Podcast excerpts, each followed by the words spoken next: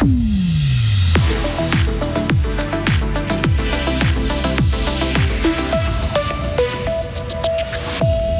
L'organisation Ouverture fête ses 5 ans dans le canton de Fribourg.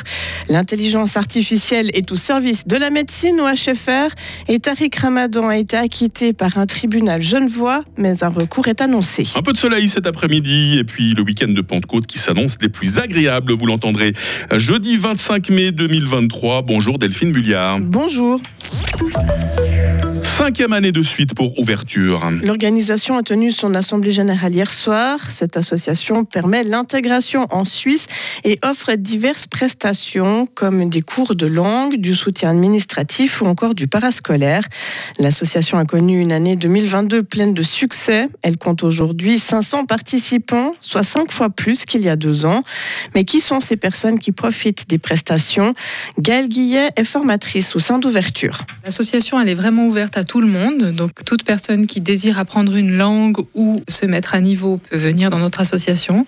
On a essentiellement un public migrant, mais c'est vraiment euh, ouvert à tous. Donc, si vous avez envie, par exemple, d'apprendre l'allemand, euh, vous êtes le bienvenu chez Ouverture. L'avantage, c'est que bah, pratique euh, des prix qui sont vraiment accessibles à tout le monde.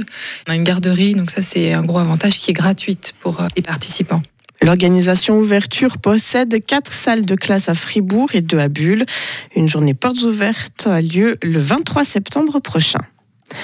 L'UDC fribourgeoise demande une baisse d'impôt pour l'année prochaine, une baisse du coefficient de l'impôt cantonal sur le revenu des personnes physiques. Elle, demande de le faire passer de 96 à 93% Le parti a déposé mardi une motion en ce sens, consignée par 31 députés.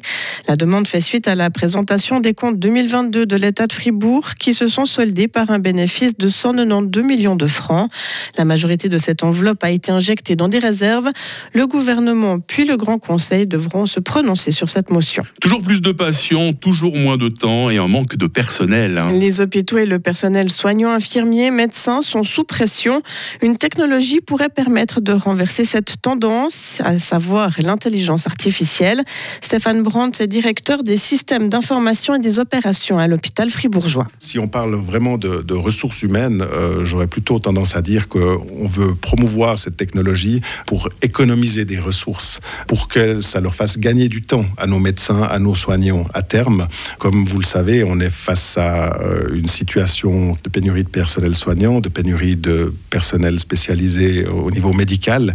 Il est important qu'on puisse leur mettre aussi à disposition des outils qui vont leur faire gagner du temps parce que le volume de patients augmente. Et ne manquez pas l'entretien complet au sujet de l'intelligence artificielle dans la médecine à la chefère dans une trentaine de minutes. La chanteuse Tina Turner est décédée hier après une longue maladie. Elle avait 83 ans. L'artiste en est allé paisiblement dans sa maison de Kustnacht, près de Zurich, selon son agent. Au cours de sa carrière entamée dans les années 50 aux États-Unis, la chanteuse a remporté 8 Grammy, les récompenses de la musique américaine. Et les hommages se sont multipliés depuis l'annonce du décès de Tina Turner, du président de la Confédération Alain Berset au basketteur Magic Johnson, en passant par Mick Jagger ou encore Gloria Gaynor. Tous évoquent la trace indélébile que laissera la reine du rock'n'roll. Radio Fribourg lui rend hommage d'ailleurs hein, ce matin en vous ressortant euh, ses plus grandes chansons. Dans le reste de l'actualité, Delphine, Tariq Ramadan est blanchi. Pas de constat médical des violences, ni témoin direct. Le manque de preuves matérielles a mené à l'acquittement hier de l'islamologue poursuivi pour viol et contraintes sexuelles. Une romande accusait cet homme de l'avoir violé, frappé et injurié à plusieurs reprises dans un hôtel genevois en 2008. Les avocats de la plaignante ont dénoncé un procès caricatural.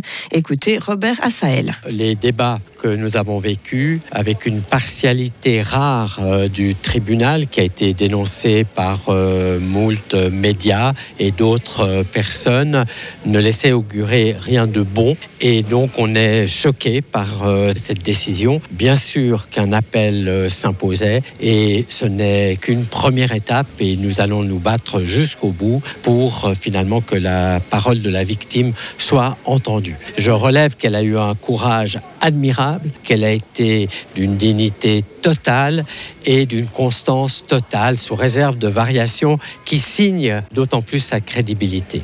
Des propos recueillis par nos confrères de OneFM. Et cette décision de faire recours doit encore être confirmée par la plaignante qui a quitté la salle d'audience hier avant la fin de la lecture du jugement. Et puis une cyberattaque a touché les réseaux d'infrastructures critiques des États-Unis, Washington, mais aussi le Canada, le Royaume-Uni, l'Australie et la Nouvelle-Zélande ont mis en garde contre une entité parrainée par la Chine. Euh, et la, pardon, par la Chine. Et puis euh, cette euh, cyberattaque, c'est un cyberacteur parrainé par la Chine qui aurait infiltré justement ces, documents. Les pays avertissent que des campagnes similaires pourraient avoir lieu dans le monde entier. Delphine Bulliard, merci pour toute l'actualité. On se croise toutes les 30 minutes en rédaction Radio Fribourg. Retrouvez toute l'info sur frappe et frappe.ch.